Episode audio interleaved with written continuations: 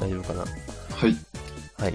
えー、はい、大丈夫です。なんだっけな、若手とおっさん、もう何回目だかちょっとよく覚えてないんですが、えー今日は、えー久しぶりの平方さんとお送りします。はい。平方さん、はい。よよろしくお願いします。ろしくお願いし ます。いや、久しぶりですね。そうですね。 久しぶりと言っても、なんかネットではよく発言を目にしてるので、そうですね。あんまり久しぶりの感がないっていう。 なんか古山さんがすごい、ツイッターでライクくれるのがすごい嬉し嬉しいです。よかった。 同じです。こちらも励みにしてます。はなんかすげえな、平方さんは常にポジティブで、い。いやーなんか、すげえなと思いながら。そうやっはいて発言することで、なんか自分を追い込んでるんですよ。逃げ場をなくすような、持っていき方をしてるだけです。おー、いや、す いや、素晴らしいですよ。どうもなんか、ツイッターには私は割とネガティブなことを書きがちな、あうん、良くない、良くないですね。あ。あ、でもなんか、それはそれでありな部部分もあると思ってるんですよね。なんか、うんネガティブなことを書いた方が、人ってなんはいか、。反応してくれるっていうのが、ぼ 僕の経験上なんか、ある気がするんですね。それはあるかもしれないですうねん。確かに。確かに。何かを批判したり、文句を言ったりすはいるようなツイートの方が、まあ、炎上した り、盛り上がったりするよう炎な。上マーケティング。そうですね。はいまあまあ、ほどほどに、はい、ほどほどにやってきますよ。はい。今後ともあの、注目してますんで、お願いします。はい、よろしくお願いします。じゃあ早速なんですけども、あの、まあ私も、平川さんも、まあエンジニアということで、まあ当たり前ですが、えー、まあまずはテクネタで、はい。平方さんの方がちょっとあの、話があるということなんで、ちょっと今日は聞きたいなと。はい。そうですね。はい。えっと、まあ、最近、ず、まあ、結構の長い時間取り組んでたんですけど、あの、はいまあ、CI を高速化するっていう取り組みをずっとやってまして、うんまあ、えっと、実際に、まあ、その、CI 基盤のリプレイスをしたのが、あ、まあ、自社プロダクトの話なんですけどね、まず前提として。うん。だいたいまあ、2ヶ月、大丈夫です2ヶ月ぐらい、あの、なんだかんだかかったんですけど、おー、なかなかですね。まあちょっとあの、他の、えっと、細かい別タスクとかも並行してやってたのも関係あるんですけど、まあそれでも結構な時間をかけて、割と腰を据えてやってたという案件ですね。で、なるほど。まあ、あの、結果から言うと、まあ、今までそのサークル CI で R、R スペックが完走するのが、まあ、2.5時間ぐらい平均で かかっていますと。 2.5時間。 そうですね。しかもサークル CI って、はいあの、複数コンテナをパラで、あの、実行できるんですけど、はい。で、えっ、と、要はテストも、その、分散して、並行で、はい。あの、分担してやるみたいなことは、まあ、できるんですけど、4、はい。 4並列ですね。4並列で2.5時間かかってたんでな、かなかですね。 1コンテナだともう、まあ、かける4ぐらい なそ んな、感じだったわけで1 す。日が終わる。本当そうなんですよ。で、まあ、マジあか。の、それは、ふ普通にもう、あの、まあ、あ R スペックって、一つの、はいえっ、と、なんていうか、テストが、まあ、エキザンポーって言って、はい単位で、まあ、あの、それが、なんか束ねられて、まあ、その、えっ、と、一つのファイルの中に複数エキザンポーがあるんですけど、はい。で、その、えっ、と、まあ、スペックファイルって言うんですけど、そのスペックファイルが1400以上あって、おーで、エキザンプルも3万以上って いう。だなんか3万ケースですね。あのう、ん、なあるっほたど。んで、まあ、まあ、それは時間かかるわなっていう感じなんですけどう。ん。うん。で、まあ、そうですね。まあ、それで、まあ、2.5時間かかっていたのを、えー、10分にしたという10分。 話です。すごいですね、この、このなんていうかパワーワードというか、2.5時間か10分ってそうでいう。すね。15倍すごいですね。早くしたうっていう。ん。これはちょっと聞かざるを得ないですね。そうですね。で、えっ、と、まあ、まずどうやって、その、あの、な、ど、どうやって早くしたかっていう話の前に、はい。まあ、その、試合が遅くて何が問題だったのかっていうことをうん。は話すと、い。まあ、試合ってよく、その、早ければ早いほどいいっていう話はいろんなところで、まあ聞くんですけど、まあそうですね。は。はいい。で、じゃあ遅かったら何が起こるのかっていうことなんですけど、はい。まああの、要はフィードバックが早く返ってこないっていうことですよね。うん。うん。で、まああの、まあ Ruby でも P- PHP でもどんな言語を使ってるのかに関わらず、その、なんていうか、単位、単一、まあ自分が変更してる、あの、自分が今まさにその実装してるところとか修正してるところのテストって、まあ、ローカルでそこだけ、あの、単発で実行したりして、あのはい結果を、まあ、その場で確認はしてるとは思うんですけど、でもそれが、あの、他のところにどう影響あるかっていうのを、まあ見るのは、やっぱり全部通さないとわかんないっていうのが、あの、実際あるわけですそうよ、ね。ですね。そうですね。はい。で、まあそのために、その、えっ、と、CI っていうのがあって、まあその、GitHub でプッシュするたびに CI が回って、結果がフィードバックとして返ってくるっていうのが、まあ、あの、で、そこで、まあ何か他のところに異変があったら、すぐまた修正してっていうのが、まあそう、CI, CI の、あの、うん。目的というか、そのはフいィードバックを受けることが目的なんですけど、はい。まずそれを、が帰ってくるのも、普通にめちゃくちゃ遅いわけですよね。 で、そうですね。まあ、普通にまあ、2.5時間で帰ってくれば、まだいいんですけど、あ。 まだいい。あの、まあ、一人で開発してるわけじゃないので、あの、ああ。複数人の開発者が、まあ、あの、同時並行で、あの、視野にジョブがバンバン溜まっていくんですよね。ははなるほど。そうすると、もう半日以上待つっていうケースも全然珍しくないんですよ。珍しくない。そっか。なるほど。で、あの、で、CI って、なんていうかこう、はい。あれなんですよね。まだかな、まだかなって待つもんじゃないんですよね、そもそも。なんか、とりあえずもう、あの、プッシュしたら、そこまでのことは一旦忘れて、別の作業に入るか、後続の作業に入るわけですよね。はい。で、あの、やってて、あの、全然忘れててよくて、でもポンって飛んでくることで、何かフェールしたら、その場で気づ、気づいて、あの、またコンテキストスイッチすれば、そ、そこでスイッチすればよくて、あの、はい。なんか、次の結果が返ってこないと、なんか先に進めないとかっていう感じでは、まあないわけですよね。まあまうあ、んそう、そう、まあそうですね。はいそ。うただし、あのーはい問題なのは、やっぱり、そのプルリクで運用してると、まあそれをマージするタイミングがあって、はいで、。マージするときに、まあ試合まだ終わってないってなると、やっぱりこれ待った方がいいよねってはなるわけですよね。うん。まあ、そりゃそうですね。そうなんですよね。で、そうすると、やっぱ、ねその、その、えっ、と、その日にはもう、試合どうせ終わんないみたいな状況だと次の日になって、で、次の日にやっぱり何か落ちてたら、それまた修正して、また試合回してっていう、うん。も落ちてたらがつう、がい。そうう。なんですよね。うわーって感じになるんですよね。うん。で、もう、そ、そういうのを、なんていうかもう、あの、平常、それが平常化しちゃうと、もう、はい。はっきり言って当てにしなくなっちゃうんですよね。うん。もう、なんか、多分大丈夫だろうみたいな感覚もちょっと出てきたりしして、あの、試合としては結構破綻しちゃうっていう。ああ。もうマージしちゃうそうです時間ねが入っ。てくるも前にう、とりあえず今回はもうマージしちゃおうみたいな感じで、例え。ばあなんですけど、その、僕らも、あの、よくある、えっ、と、なんていうか、Git、Git フローはい。ーを採用してて、あの、はい。デベロップブランチみたいな、あの、永続ブランチから各自切って、そこにどんどんプッシュしていくみたいな、あの、プ、あ、プ、プリクマージしていくみたいな運用してるんですけど、はい。結局、その、永続ブランチでどっかのタイミングで、試合全部通っていれば、まあ、よしとしようみたいな、そんな運用どこに、かのタイミングで。そうですね。うん例えばリリースする前に試合完全に流して、で、そこでさ、はい。あの、成功だったら、あの、リリースの、えっ、と、に進むっていうような運用ですよね。うん。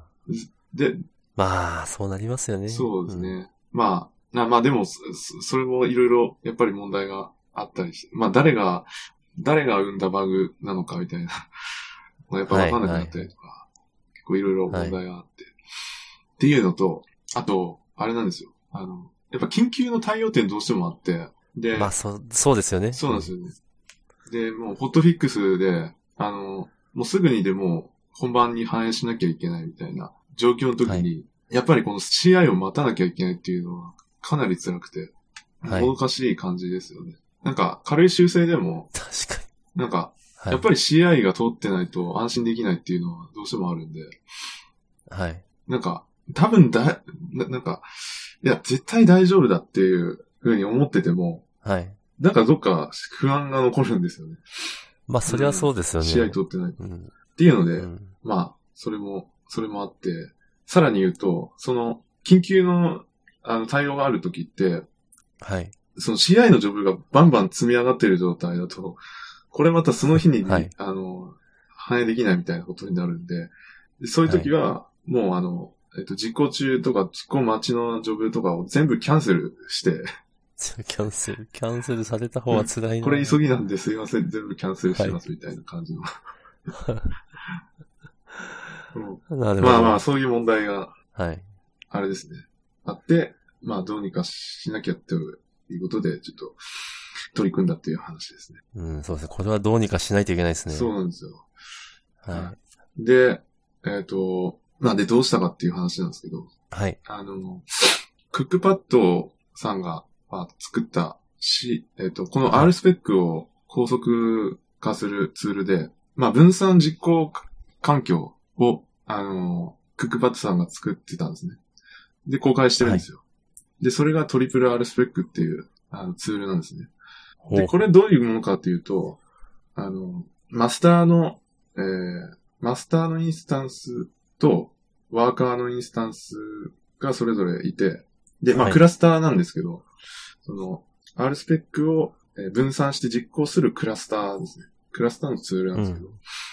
で、えっ、と、まあ、ワーカーは、あのーレディスで、えっ、と、パブサブで、あの、マスターと同期、マスターをサブスクライブ、マスターと、なんていうか、こう、えー、部屋をこう、まあ、共有してるわけですね。サブスクライブしてて。うんうんはい。なので、えっ、と、ワーカーは、あの、立ち上がってる分、あの、自分たちからこう、取りに行くって感じですよね。うん。こう、テストを開始するっていう指示を出すと、マスターがそれを受けて、はい。で、えー、まあ、ワーカーはずっとそこを見張ってるという感じなんです。うん、で、あの、テストが、えーまあなんか急に溜まると、それを各ワーカーが取りに行って、うんで、分散して実行するっていう感じ。なるほど。で、まあそれを使って、えっ、と、はいまあ、あの、クラウドの基盤は AWS で、えーオートスケーリンググループで、はい。そのワーカーのインスタンスをスケールするようにして、はい。で、えーまあ CI はコード、コードビルドですね。あの、AWS の。コードビルドが、あの、GitHub のプッシュをトリガーにして、はい。で、コードビルドからその、えっと、トリプル R スペックのえー実行をする、開始するっていう。うんで、。そうすると、その、オートスケーリンググループのワーカーが反応して、うん。で、えっ、と、ワーカーは常時1台しか起動してなくて、はい。で、えっ、と、テストが走走り始めると、えー、3、プラス30台はい。スケールアウトして、おーで緊張しますね。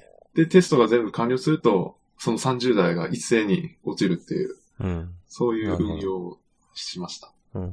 おもうサークル CI からコードビルドに乗り換えたあ、そうなんでですよ。乗り換えたんですよ。すね。うん。で、乗り換えたのには、すごい決定的な理由があって、はい。あのー、当初サークル CI でいいじゃんっていう話をし、にな、してたんですよ。で、はいえっ、と、まあ、サークル試合から普通に、そのトリプル R スペックを叩くんですけど、はい。あの、なん、えっ、と、トリプル R スペックって、その、なんていうか、えっ、と、クライアントツールと、えっ、と、はいそのクラスター側のツールと分かれてるんですよ。はい。で、あの、そのトリプル R スペックのクライアント側で、えー叩くと、あ、そのテスト開始を、えー実行すると、はい。あの、レディスに、そのテストの情報を、なんていうか書き込みに行くんですよね。はい。で、そのレディスには、クライアントから直接書き込みに行くんですよ。クライアントから直接書き込みに行く。はい。そうなんですね。で、そのレディスのサーバーは、えっ、と、まあ、どこにでも置けるんですけど、例えばそのエラスティキャッシュでもいいですし、まあ、あの、マスターのインスタンスに相乗りしててもいいんですけど、はい。で、僕ら、あの、僕らはマスターのインスタンスにレディスサーバーを相乗りしてるんですね。はい。で、クライアントからレディスに直接アクセスするんですよ、これが。ほう。ここでいうクライアントとは、つまり CI ツール。あ、そうなんですよ。あで、えっ、と、そうなんですよね。で、それが、なんていうかこう、えっ、と、えっ、と、まあちょっと、そ、まあざっくりソース読んだぐらいでわかんないんですけど、その、あ。はい。 1スペックファイルに対して、2、は3い回ぐらいその、レディスに対するアクセスが入るんですよ。ああ。で、1400ファイルあるんで、はい。なんか1ファイル、いあ、1回のそのレディスのアクセスが、えっ、と、500ミリセックぐらいかかったんですね。まあ、500ミリセックかっていう感じですけど、で、あ、でも、レディスに対して、そ、そのレイテンシーって相当やばいんですけど、ああ、なるほあど。の、でも、普通に納得できるんですよね。もう、サークル CI の、がどこに、どこで、はい。どこのリージョンで動いてるかはわかんないですけど、ああ、そうですね、そうですね。まあ、AWS のリージョンと同じ保証なんてどこにもないの で、確かに。なんか遠、はるばる遠いとこから、ああビュンビュンビュンビュン飛んできてるわけですよね。そっか。もうネットワークの、もう減らせないレイテンシー。そうう。ですね。そうなんですよ。ああ、で、多分そこを掘り下げても、なんか、あんまり建設的じゃないだろうなと思ったんで、ああ、それでもう CI もう乗り換えようってもうそこでもう、あの、すぐ決まったんです正しいですね。よ。で、じゃあ何の CI にしようかって、その、例えば、まあ AWS で、なんかインスタンス立てたりとか、あとは ECS で、なんか CI 基盤作ったりとか、いろいろ考えたんですけど、うん。でも、なんかそこまでしなくても、そういえば、コードビルドってやつが、なんかあるらしいぞと。はい。っていうので、ちょっと試しにやってみようと思って、やったらまあ、割と、なんかすぐハマって、うん。なんかこれはこれで結構ありだなっていう感覚です。うん。うん。そんな、こう、移行、マイグレーション別にそんな大変じゃなかった。そうですね。あのーうん。まあ、よくあるその AWS の権限周りの、権限周りとセキュリティグループとか、はい。ああの辺はい。ぐらいですね。あ、そんなそもうんでですすか。ね。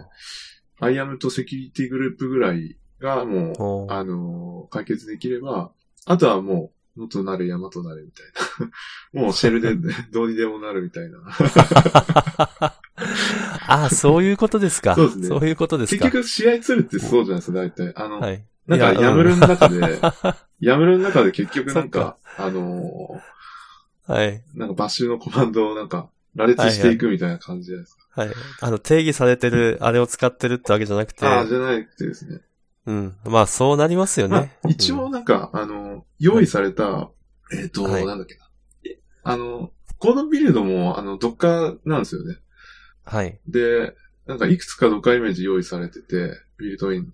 はい。で、なんか Ruby のドッカーイメージがあって、まあ AWS のなんかこう、CLI とかがバンドルされてるやつがあるんですけど、それでもうすんなり動いたんで、あ、これでいいかなって感じで。特になんか、いろいろ苦労したっていう感じでもなく、もすんなうりい、きました。いいこと聞きました。使ったことないんで、あの、機会があればこれ使ってみようかと思います。そうですね。なんか、その、はいそうなんですよね。えっと、だから結構そのテストによっては、あの、実際に動いてるサーバーに対して、なはいんか指示を出すみたいな。例えば、あの、E2E のテストとかはまさにそうだと思うんですよ。はい、はい。そうですね、そうですね。で、そこのネットワークのレイテンシーって相当なものになるはずなんで、うん、うん、うん。、で、E2E とかだと、なんか結構ゴリゴリ動かすことになるじゃないですか。うん、なので、多分そういうケースは、ハマりそうな気がしますね。うん、で AWS だったらまあコードビルドで、あと GCP だったら、はいあのクラウドビルド。あの似てるん、あの、本当にこれすごい似てて、あの、あ、どっちも使ってる僕らどっちもう。使ってるんですよ。あの、おーで、あの、そうなんですよ。Kubernetes の方は、あの、クラウドビルドでビルドしてて、で、はい。 AWS のコードビルドはこの、あの、トリプル R スペックの用途でしか使ってないんですけど、はい なん。かす、い、いつもごっちゃになっちゃうんですよね。 コードビルドとクラウドビルド、なんか、綴りもなんか似てるし、 そこから。まあまあ余談ですけど。はい。で、まあ、あと、そうですね。あのーで、その知り合いの結果をスラックに、あのー実行した人に対してメンション付きで通知したりとかして、はい。で、本人がすぐ気づけるみたいな感じにして、まあ、み、み皆さんに喜んでもらえたっていう感じです。ああ、これは喜ぶでしょうね。そううん。私もこの状況だったら、こう、日高さんにめっちゃ拍手を送りたい感じですね。まあ、そうですね。なんか成果が出て、ああ、よかったなって感じ でした。こんだけ苦ナ労イスコントリビューション。そうこんだけ苦労して、なんか、まあ、なんか、30%ぐらいしか早くなんなかったとかだと、すごく辛かったなと思います。 まあ、2.5時間ですからね。そうですよ30%早くな、1時間になりましたとか言われても、まあ、早くはなってるけど、まあそうですよね。そうですね。うんうん。確かにそうですね。やっぱこの桁、桁が変わってるのが素晴らしいですね。そうですね。で、あと、まあ、ある、ある程度のそのコストの試算も、まあしてたんですけど、はい。まあ実行時間の試算、あの、見積もりもしてて、まあ実行時間に関しては割と、なんていうか、まあ当初の見積もりとほぼ一致してて、うん。で、コストの方は、まあちょっと増えるかなって予想してたんですよね。はい。っていうのは、まあサークル CI で4コンテナだったんで、もともとは150ドルマンスリーでかかってたんですよ。はい。で、あの、まあその移行後は、あの、サークル CI 一切使わなくなったんで、その、その、えっと、レールズのテストに関してはですね。で、他の、あの、フロントエンドのテストとかは、まだ走、はい一部走ってるんで、そういう用途ではまだ使い続けてるんですけど、でもほ、ほぼほぼ、レールズのテストの割合が、あの、すごく大きかったんで、ほとんどそうだったんで、はい。まあ、実質ほぼ0円と考えてもいいぐらいな感じなんですね。素晴らしいですね。で、あ、サークル試合はな、っていう意味ですけどね。で、AWS の方は、じゃあ、あの、まあ、その、マスターは常駐してて、で、その、ワーカーも、テスト走ってる時は30台、あの、起動させしてるんで、あの、はいまあ、結構なコストになるかなって想像してたんですけど、はい。で、あの、途中までは、ちょっと、あのーなんていうか、少し、あななんていうんですか、あの楽観的に、その、例えば、えっと、時間指定で、オートスケーリンググループをし、あのー設定しようとしてたんですね。例えば、その、朝のあー8時から、まはあ、い夜の8時までの間に、30台起動しししとくみたいな。はい。はい。ってかん、やろうとしてたんですけど、それだとやっぱコストが結構なものになるんですよね。そうですよね。あの、スポットインスタンスだったんですけど、はい。それでも、まあかなり行くんですよ。ああ。で、で、あの、常に毎日、なんていうか、あの、日中、試合がばん、常に回り続けてるっていうことはほぼなくて、うんあうん、うのん。特に10分で終わるようになってしまえば。そう、そうなんですよね。うん。なので、あの、そこをうまくこう、あの、スケールイン、スケールアウトが、あの、うまいこと動くようになったんで、まあなんとか良かったかなって感じですね。ああ、よかったですね。そうなんですよ。で、ちょっとこれ面白い話なんですけど、はいあの、スケールアウトの話ですね。はい。で、ちょっと、あの、若干トリッキーなんですよ。スケールアウトが。はい。で、つ、あの、よくある、あの、スケールアウトの計画って、リニア、はいあの、例えば、ウェブサーバーだったら、アクセスが増えて、で、ウェブサーバー全体の、えっと、負荷が高くなってきて、はい。で、ある一定の敷地超えたら、じゃあ、何台ずつ増やして、みたいな計画になるじゃないですか。うん、で、えっ、と、すあの、スピンアップ時間が短ければ短いほどリニアに、あの、そのアクセスが増えれば、えっ、と、リソースも増えていって、ではい、落ち着いていったら、じゅんあの、だんだんゆっくり、あの、スケールインしていくみたいな。よくある構成だとそうだと思うんですよ。そうですね。で、えっと、そういうやり方が通用、まずしないっていうのが一つあって。おーで、どういうことかっていうと、あのーこのトリプルアスペックの、えークラスターのワーカーっていうのが、はい。あのーなんていうかこう、もともとその台数の指定っていうのをしてるんですね。で、はい1回のテストに30ワーカーマックスで使いますっていう指定をしてるんですけど、はいで、。そうすると、あの、まあ、1台でも、えー30台でも、はい。全体の CPU の使用率って一定なんですよね。あの、なんていうか、えっと、増えれば増えるほど負荷が減るっていうものじゃなくて、全全体の負荷が減るっていうものじゃないんですよ。で、はい。えっと、ワーカーはそれぞれがフル稼働するんですよね。はい。常に。なので、その、ななんて言うんでしょうね。サーバーが増えていったら全体の負荷が、あの、だんだん下がっていくっていうわけじゃなくて、あの、はい。もうワーカーはいればいるほど、その、各自ふ、各自フルに頑張る感じあなんですよ。あ、なるほど。なの単に、はい、なんだろうな、あの、CI の実行時間が減っていくだけっていうことですかね。えっ、とあ、そうですね。CI の実行時間が減るっていうことですね。そうです、そうです。で、そうすると、なんていうかこう、あの、監視する方からすると、まあ、その、オートスケーリンググループ目線で、 あの、見ると、あの、なんて言うんでしょうね。じゃあ、例えば仮に CPU80% 以上だったら、えー何台増やすみたいな計画をしてたとすすると、はい。ああの、永遠に増え続けていくんですよ。あ、それはダメだな。 そうなんですよね。まあ、はい永遠にっていうのは、まあ、嘘で、あの、仮に CI が、例えば、じゃあ1時間かかり、あの、1時間、えっ、とな、なんだろうな。じゃあ30代で1時間かかりますっていう、あの、テストだったとして、で、それが、はい。それが、あの、じゃあ、えっ、と、2台、3台、まあ、例えば増え、増えていったら、まあ、実行時間が、はい。まあ、減るのは確かなんですよね。はい。ただそれでも、なんていうかこう、どんどん増えていくことには変わりないんですよね。うんいいつ見ても、そのし、えっ、と、テストが実行されてる期間は、マックスなわけなんで、うんうんうん。そうするうん。と、あの、なんていうか、5分に1回チェックするみたいなことをやってると、5分に1回ずつ、プラスなんだよ、プラスなんだよ、みたいな感じになっち ゃうんで。これはいかんっていうことで、そうですね。で、僕ら、僕が考えたのは、もうあの、なんていうか、あの、どう転んでもマックスは30台、30、はい31台なんですけど、実際は。はい。 31台ですっていうのをもう決めといて、はい。で、えっ、と、そのスケーリング、スケーリングポリシーは、あの、CPU 何パーセント以上の時に、プラス30台で、何パーセント以下だったらマイナス30台ってしてるんですね。はい。で、これをやっとくと、テストが走り始めたら、次のチェックで必ずプラス30台でバンと来るんですよね。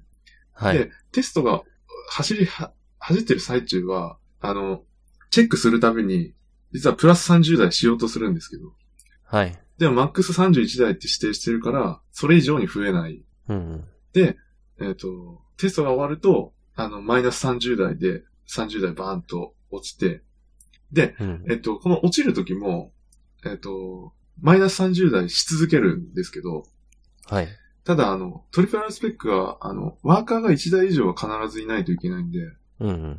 そうすると、ゼロになっちゃ困るので、うえん。っと、その、えー、オートスケーリンググループって、あの、インスタンスを保護できるんですよね。はい。できますね。はい。それでもう何があっても、あの、スケーリングポリシーとかが適用されても必ず残るっていうのを1台だけ指定しといて、あ、保護してるんですかうそうだ、そうですね。ね。それで必ずその1台は常駐してるっていう。あーミニマムを1台にしては。っていうわけではないえっく、と、あのーそれがですね、うまくいかない。ミニマム1台、あー、なんか、なんかうまくいかなかったような気が。ああ、してそまうす。あの、その保護、保護って、はいあれじゃないですか、あの、保護、保護でも確かにいいんですけど、保護するとそのインスタンスでずっと立ち上がりっぱなしっていう、そうなんですなよ。んつうんですかね。そうそうそう。イミュータブルインフラストラクチャー的にあんま良よくくない。ないんですよね。本当は。そう感じになっちゃいますよね。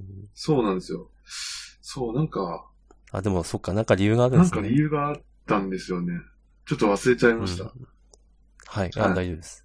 思い出したらなんか、ツイッターで つぶやいておきます。はい。はい、すいません。なんあか、の、聞いたとか。 はい。あ長くなっちゃいましたね。あ、いえいえ、はい。で、いいお話ありがとうございます。そうですね。はっきり言ってこ、ここまでの CI って、私が今やってるプロジェクトでは全然、 全然やれてないんですが、いつかこのレベルに到達できたら、あちょっとあ、ぜひ参考にさせていただきたいと思います。そうですね。なんか、そうですね。試合もなんか、おもし面白いというか、うん。あの、なんか、まあ、ドッカーでさらに、その、環境を作るっていうのは、すごい容易になってきてるんで、うん。う。うんんなんか、その僕もなんかサークル試合とかトラビスとか、なんかそういうメジャーどころの試合基盤っていうのをどうしても頼りがちだったんですけど、はい。まあ知見が多いんで。はい。でもなんか他にもいろんな試合、うんうん。あの、便利なものを、いろんなその要件にはまれば、全然可能、他にも可能性があって、さらに言うと、はい。あの、オープンソースのその試合クラスターとかうん。も、まあ、あったりで、ああ。割とその自分で組むこともできる。あの、何でしたっけ、えっと、あ、GitLab、GitLab とかも、あの、はい。 GitLab のあの、あれ、なんか CI とかも、なんか、あ、へえ、あるんですね。 CI 基盤、なんかバンドルされてたか、なんかへね、え。いるん、いたりするんですよね。うん。とか、あと、ドローン CI っていう、なんかオープンソースの、あの CI クラスターもあったりで、はい。なんか自前でこう、基盤を作るっていうのもできたりうするんで、それはちょっと調べて、私も見ます。そうなんですよね。はい。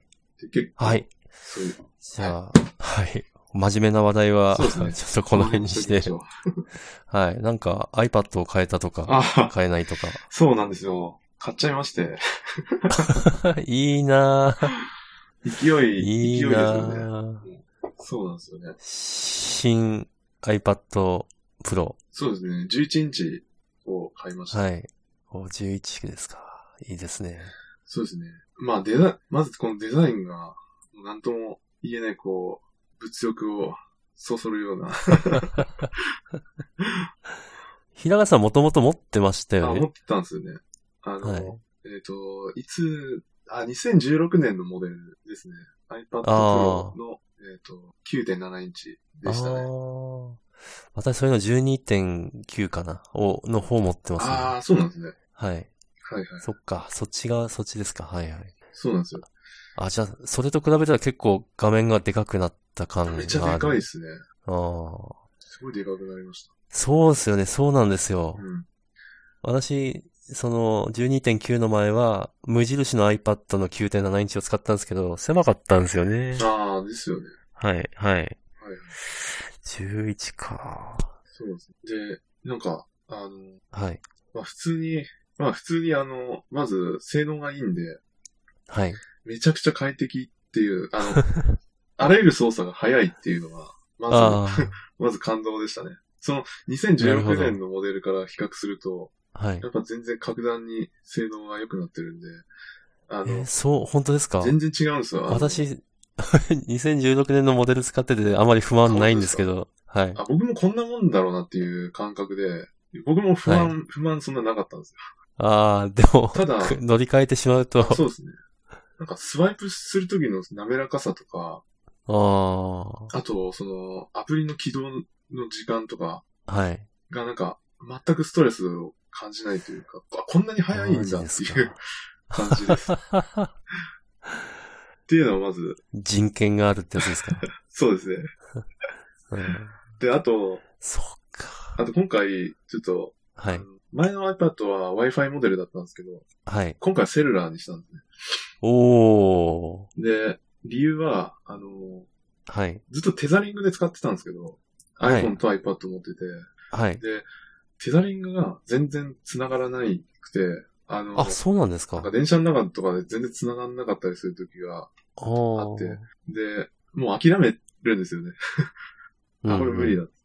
で、そういうのがあって、あの、もう、あ、ごめんなさい。私、アンドロイドなんでわかんないんですけど、はいなんか最近の iPhone と iPad のテザリング、まあ、テザリングで繋ぐのってすごいシームレスになってますねな。んかされるみたいな話を聞いたことがあるんですけど、ああ、そうなんですよ。そそのはずなんでう、あすよ。シームレスにはされるけど、あ、の、じ、じ、まあ、実際はネットに繋がらない。そうですね。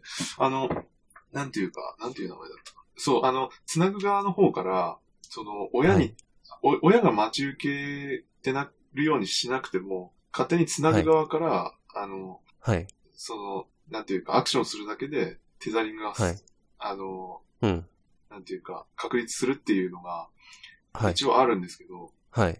そこには手間はない。そうなんですよね。で、それ、はいなのに、なんかこう、いつまで経ってもその、それが繋がらないみたいそれはダメだ な。 な。そうなんです。で、まあ、セルラーにして、みたあら、あ、はい。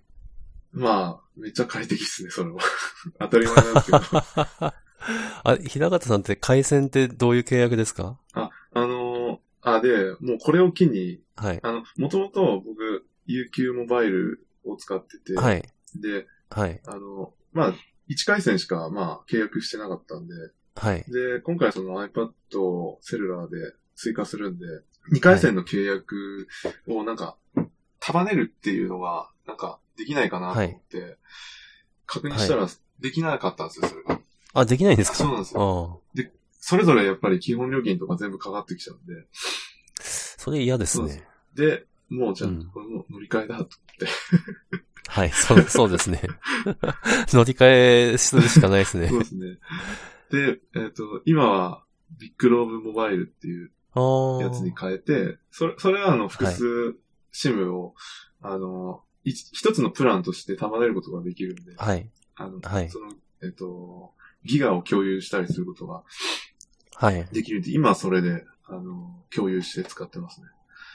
ああ。いいっすね。そうなんですよね。でやっぱりあの、なんか、僕結構その、iPad で見てるときは iPad でき、なんか気になったものを調べたくなるんですよね、すぐに。はい。はい。なんで、思い立ったときにすぐパッてブラウザ開いて、パッてアクセスできるっていうのは、やっぱこれは、あの、セルラーモデル高いんですけど、高いですよね。プラス1万7千とかなんか2万弱くらいかかるこんう、で、高っいつもなんか手出せなかったんですけど、はい。なんか、あ、こその、そのか、あの、その値段相応の価値は、なんかあるなっていうのは、マジっす感かじ。てあります。それは使った人にしかわからないですね。そうですね。うん。価値あると。そうですね。 1万うん千円の。そうですね。あで、あ、あと、えっ、と、あの、まあ、良かったことはいろいろあるんですけど、その、あはい。えっ、と、今まで自分、なんていうか、iPad をセカンドモニターとして使ってたんですね。はい。デュエッあ、ト。そう、デュエットディスプレイっていうアプリでやってたんですけど、はい。あの、結構レイテンシーがあって、あの、サクサクとあーはは動かないんですよね、どうしても。ほうほうそほの、USB で繋いでても、う。はい。どうも、もっさりしてる時があって、うん。で、割とこう我慢して使ってた部分があったんですよはい。ね。で、まあ iPad、今回の iPad はタイプ C なんで、なんか、その、そこの、なんていうか、転送速度みたいなものが関係してるんだったら、なんか劇的に改善されるんじゃないかなって思って、はい。で、それを期待してたら、まあ、案の定、すごい快適になったんですよね。おおで、あ、これは、なん、なんだろう、あの、普通の、あのーモニターと、結構遜色ないぐらい、あのー。あ、そんなに。ほぼ違和感ないですね。おおー。いいですね。そうなんですよ。だから、あの、前の iPad の場合はもう、その、デュエットディスプレイで、あの、セカンドモニターとして使うことが、まあ、だんだんだんだんしなくなってって、あ の、結局は最終的には、はいもう、やんなくなっちゃったんですね。はい。はい。なんですけど、それが再び、こう、復復活活ししたた。っていうあ感じです。あ。なるほど。そうですよ。いやーなんかそんな話を聞くと欲しくなっちゃうじゃないですか。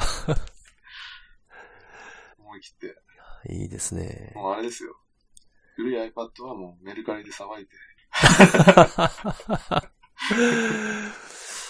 まあ、正直言ってですね、うちの iPad は、あの、バッテリー消費時間のほぼ9割が子供の YouTube なんですよ。ああ、はいだはい。からこうだから子供に YouTube 見せるためにわざわざ高機能の iPad に 乗り換えるっていうことに結構抵抗があっいてや。ー、実は、実は、あれですよ。僕も、はい新しい iPad の一番の、あなんていうか、多分役に立ってるところっていうのが、その子はい供をレストランに連れてった時に、騒ぐのを抑えるた めに、あの、僕の場合は、あの、アマゾン、プライムビデオなんですけど、はい。プライはムビい、デオでトーマスをあ流 すっていう、あ。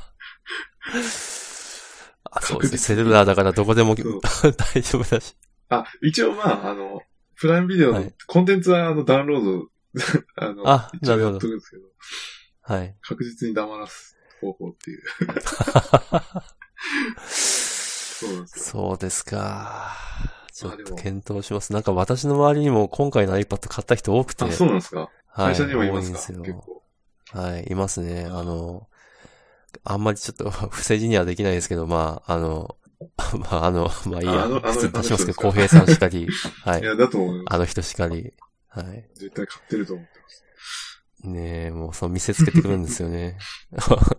なんかこう、私の机に置いてある iPad みたいな、なんかでかいですね、みたいな。 あうるさいわとか思うんですけど。あ、いそうですね。うん。 そうですね。煽ってくるスタイルです ね。はい。はい。そうですまあ、星、 星がありましたが、ちょっとそれは、ちょっと検討かなと。そうですね。はい。ちょっとだいぶいい時間なんではい、一回じゃあこの辺で切りましょうか。そうですね。はい。はいじゃあ、どうもお疲れお様で疲しれた。様でした。